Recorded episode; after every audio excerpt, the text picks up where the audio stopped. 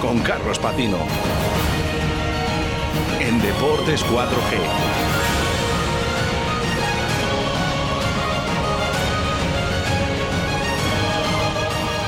Bueno, pues llega el momento del rugby en Deportes 4G, con bastante que contar sobre el rugby vallesoletano y cómo les fue a los equipos de Valladolid en la jornada de ayer, última de la fase regular de la División de Honor.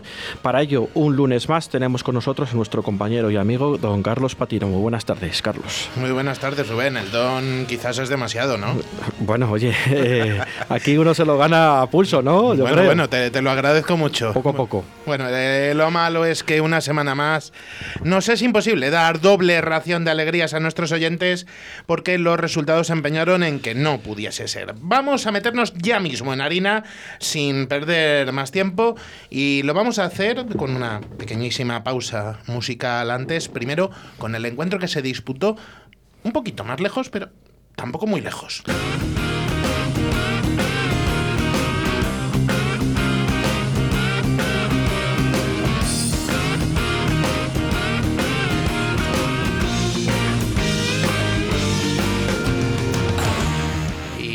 Igual que la sintonía un poco loquillo fue este mm. partido, ¿eh? porque... O sea, la ha venido como anillo al dedo. Pues casi, casi, casi, casi. Arrancamos con buenas noticias, ya que Braquesos Entre Pinares consiguió traerse la victoria de tierras no muy lejanas, ya que visitaron los campos de San Amaro para medirse a Universidad de Burgos bajo cero. 26-34 fue el resultado final para los de Diego Merino, que comenzaron el partido dominando con autoridad a los burgaleses, ya que muy poco después de sobrepasar la media hora de juego, los azules tenían ya en el zurrón un cómodo 0-27 a favor, que inclinaba totalmente la balanza del partido de su lado, con ensayos que habían sido obra del talonador Pablo Miejimolle y también de Tomás Carrillo, este por partida doble, todos ellos transformados por Baltazar Taibo. Por cierto, parece que le hemos bendecido desde que hablamos aquí con él hace unas semanas. Está de dulce en la apertura de Braquesos entre Pinares. Eh, Taibo además sumaba dos golpes de castigo para llevar esos 27 primeros puntos al electrónico de San Amaro, como decíamos. Pero eh, voy a tirar de símil taurino y es que hasta el rabo todo es toro. Eh, había mucha tela por cortar aún en San Amaro. Eh, porque recordamos, 0.27 eh, a la media hora. Y es que se sumaba además un nuevo contratiempo para Brack Quesos Entre Pinares que se está haciendo demasiado común esta temporada con la lesión de Alberto Pisulla, un nuevo delantero lesionado en la enfermería azulona. Además, llegarían a estar eh, los jugadores vallisoletanos unos minutos con 13 jugadores sobre el césped sintético burgalés debido a dos tarjetas amarillas que vieron reaccionaba. Aprovechando todas estas circunstancias, Universidad de Burgos bajo cero antes del descanso con su primer ensayo, eh, que firmaba Gerd Kroñe eh, y lo transformaba David Bersma para dejar el balance al paso por vestuarios en 7 27. Pero las tornas querían seguir cambiando por parte de los jugadores de amarillo y negro y ensayaba Ruan Snyman a los pocos minutos del segundo tiempo para apretar un poquitín el marcador hasta el 12-27. Parecía que volvía a reaccionar para que esos entrepinares con un nuevo ensayo, esta vez de Pedro de la Lastra, que volvía a pasar Taibo y encaraba el equipo vallesoletano los últimos minutos del encuentro con una cierta comodidad, gracias al 12-34 que marcaba en ese momento, pero Ojo a los últimos 10 minutos, que aquí es donde se volvió absolutamente loco el partido de infarto, o como nuestros oyentes prefieran eh, definirlo. Dos ensayos en apenas dos minutos. Obra de nuevo de Snyman y también se sumaba a la nómina de anotadores Enzo Beltramino con lo que el resultado se apretaba muchísimo hasta el 26-34. Uno de estos ensayos no fue transformado, con lo cual en, ese caso se hubiera quedado el partido a una sola anotación eh, de haberle podido dar la vuelta, hubo bajo cero, eh, con lo cual eh, hubiera sido una, catástrofe para, para, el BRAC después de haberse visto con ese 0-27, pero consiguieron ponerlo bajo control, pese a todo, los de Diego Merino, con esa renta conseguida en el primer tiempo, a pagar la reacción burgalesa que se quedaba sin premio, ni siquiera el bonus defensivo, pero eh, pese a su buen intento, y viajaban los puntos a Valladolid. Dentro de unos minutitos vamos a repasar la tabla porque pese a la victoria hay un toquecito agridulce en el triunfo quesero.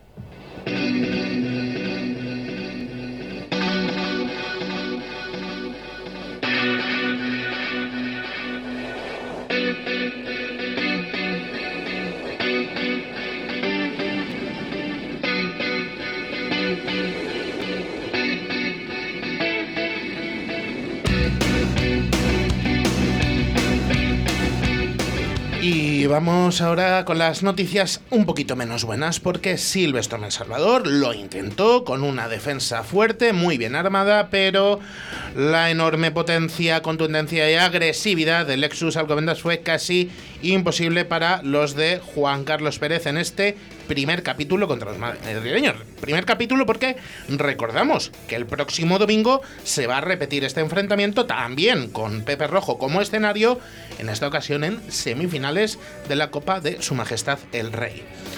Los primeros puntos del partido llegaban eh, gracias a un viejo conocido por haberle sufrido de, de Silvestre Salvador, en la apertura el Lexus Alcobendas, el joven Javier López, que pasaba un golpe de castigo para poner el 0-3 para los suyos.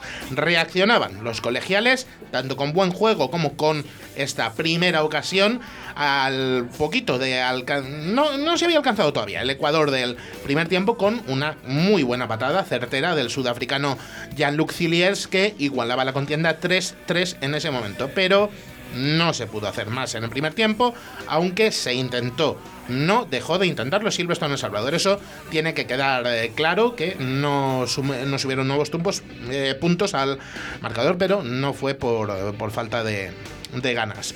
Además, se veían en inferioridad por una tarjeta amarilla que veía Christian Ras, pero esos 10 minutos se aguantaban sin encajar aunque sí que llegaba una marca al filo del descanso en una acción psicológica por el momento en el que llegaba con un ensayo del máximo realizador de la liga, el medio de melee argentino Mauro Perotti, que colocaba transformación de López mediante el 3-10 en el marcador con el que se marchaba el partido a los vestuarios.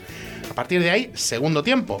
Nuevos intentos de Silverstone El Salvador, nada más empezar, con unos buenos arranques, pero otra vez se quedaba en la orilla, el equipo colegial, y además a los pocos minutos llegaba la acción que condicionaba el encuentro al interpretar el árbitro, el señor Riera, un placaje de Gerardo de la Llana como agresión, lo que costaba que el canterano de Silvestre El Salvador viese la cartulina roja en el minuto 43. Eh, de esa forma, con 14 sobre el campo contra el que posiblemente sea el equipo más fuerte y más en forma de la división de honor se antojaba casi imposible la misión para los blanquinegros como finalmente fue. Además hay que añadir, como escucharemos eh, más tarde a Juan Carlos Pérez, que se había lesionado en el calentamiento Andrés Alvarado, eh, Nicolás Jurado estaba ya renqueando, se acabaría retirando también el, el pilier argentino y la verdad que se le iban juntando todas las malas noticias a Silvestre en El Salvador, que lo seguía intentando, pero bueno, eh, se iba inclinando la balanza para los de Tiki Chausti, que sumaban de nuevo en el minuto 50 con un ensayo de Gavin Vandenberg, que ponía el 3-15. Se quedaba también temporalmente con 14 Lexus Alcobendas, gracias o debido a una tarjeta amarilla eh, que veía Joaquín Domínguez, el delantero, pero incluso en esta circunstancia, en igualdad 14 contra 14, Richard Stewart encontraba espacio en un ataque para poner un nuevo ensayo y el 3-20. En estas dos ocasiones había fallado las transformaciones Javier López. Eh, buenas patadas de Ciliers intentando ganar metros, buenas arrancadas de la tres cuartos blanquinegra, sobre todo eh, en, las, en, los pies de Miguel Lainz, David Barrios y Jeremy Trevicic, pero estériles todas ellas. Eh, y sería con una jugada tras un saque de lateral cercano a la zona de marca como llegaba un nuevo ensayo granate, obra en esta ocasión de Micael Tapili, transformado esta vez sí por López para poner el 3-27 en el minuto 76. Pequeña recompensa para el equipo vallisoletano cuando el partido estaba a punto de acabar con una nueva jugada de varias fases dentro de la 22 del Lexus Alcobendas, nacida de una buena carrera de Lines de nuevo, en la que el agrupamiento conseguía conquistar la zona de marca para que eh, llegase finalmente ese ensayo, obra de Vicente del Hoyo, que pasaba a Ciliers para poner el definitivo 10-27 en el marcador. Antes de analizar cómo queda la clasificación y lo que les queda a los dos equipos vallisoletanos, vamos a escuchar lo que se dijo en la sala de prensa. Empezamos con la valoración del partido que hacía el entrenador de Silverstone, El Salvador. un partido muy duro para nosotros, con los contactos de la primera parte. Estamos bueno, metidos dentro del partido en la primera parte, pero la expulsión la ha roto todo. Imposible. Ya de jugar con, con uno menos contra un equipo contra Alcobendas tan fuerte, tan grande y que juega tan directo, eh, muy difícil. Ya ha habido, luego hemos encadenado lesiones, pues Nico no hemos podido sacar más primeras líneas.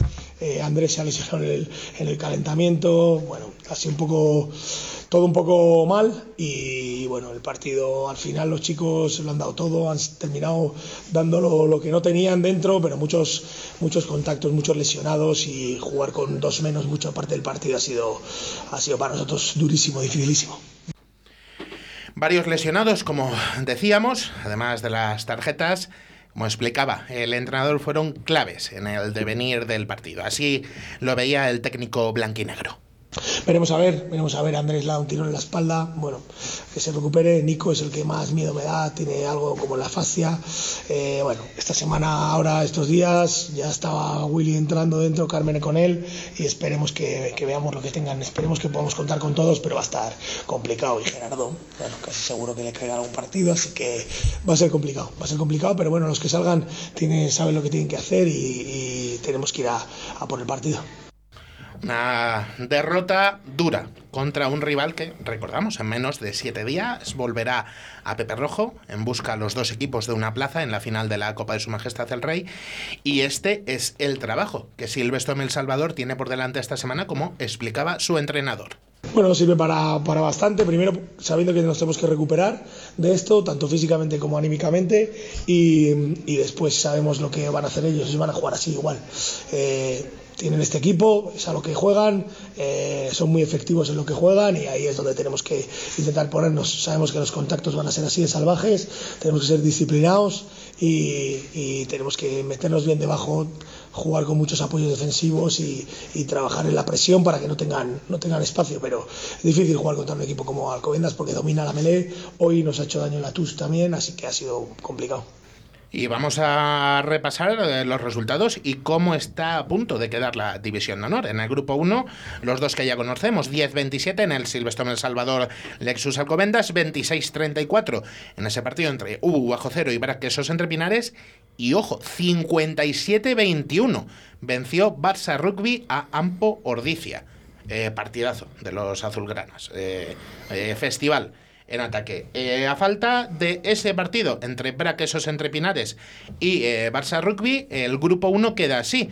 Eh, lo va a liderar, pase lo que pase, Lexus Alcomendas, gracias a ese punto bonus que conseguí ayer. ya son primeros los granates con 35 puntos. Segundo, va a ser también, pase lo que pase, Braquesos entre Pinares, ahora mismo tiene 27. Tercero, mm, también, pase lo que pase. Eh, los tres primeros puestos están ya decididos. Silvestre El Salvador con 22 y aquí es donde entra un poquito todavía en juego. Cuarto es ahora mismo Ampordicia con 20 después de esa derrota ayer en tierras catalanas, un puesto que queda pendiente de ese partido, se lo puede llegar a arrebatar. Barça Rugby, que ahora mismo es quinto con 16. Y eh, sexto del eh, grupo 1 será Ubu bajo cero por cierto, ya está decidido, al, estar ya eh, matemáticamente definido el puesto, el enfrentamiento de cuartos de final será en Pepe Rojo, Silvestre El Salvador, U bajo cero. Tercero contra sexto. Así que vamos a ver qué es eh, lo que ocurre porque eh, recordamos, está todavía esa cuarta plaza en juego. En el grupo 2 tuvimos los siguientes resultados. Gecho 16, 21 para Ciencias Universidad Pablo de la Vide, 13-15 caía Mazavi Santander Independiente ante Complutense Cisneros y 13-27 se imponía Les Abelles en casa de la Unión Esportiva Samboyana. Aquí en el grupo 2 hay todavía más tela que cortar si cabe. Eh, va a acabar líder, séptimo, eh, o sea, se va a meter en el playoff con el Cisneros, que lidera este grupo 2 con 36 puntos. Eh, segunda, octava, en el global es ahora mismo la Unión Esportiva Samboyana con 25, pero ojo, no tiene el equipo decano todavía asegurada su presencia en el playoff, ya que le sigue a tan solo 4 puntos Ciencias Universidad Pablo de la Vide, que tiene un partido eh, pendiente. Eh, será contra eh, Mazavi Santander Independiente en la Cartuja. Ese encuentro. precisamente son cuartos los santanderinos que ya se han despedido de las opciones de playoff. Quinto es Les Abelles, que abandona el farolillo rojo y el puesto que le mandaría a la División de Honor B con 17 puntos. Recordamos, tiene también pendiente partido el equipo valenciano contra un rival directo, precisamente contra Guecho, que ahora mismo ocupa la última plaza con 14 puntos, pero ojo, que los vizcaínos tienen dos partidos pendientes. Ese encuentro contra Les Abelles en el Jorge Diego Pantera y también un Cisneros Guecho en el Central. Eh, mucha tela por cortar, la que, lo que queda, así que vamos a ver lo que puede pasar de cara a los playoffs.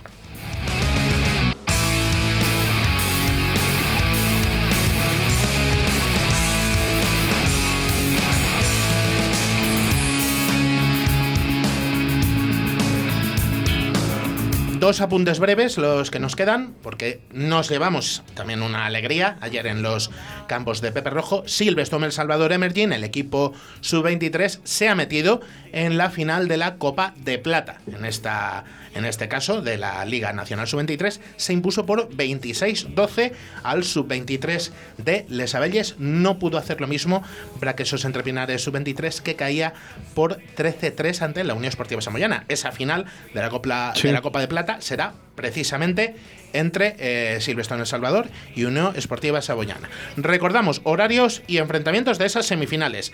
Barça Rugby Ubu Bajo Cero. Silvestre en El Salvador, Lexus Alcobendas, los dos a la misma hora, domingo 2 de mayo, 12 y media. Hasta aquí llegó eh, Deportes 4G, eh, esta tarde más y mejor, a través de las 6 de la tarde, de 6 a 7 en la tertulia. Muchísimas gracias, Carlos. A vosotros. Chao, chao, chao. Marzo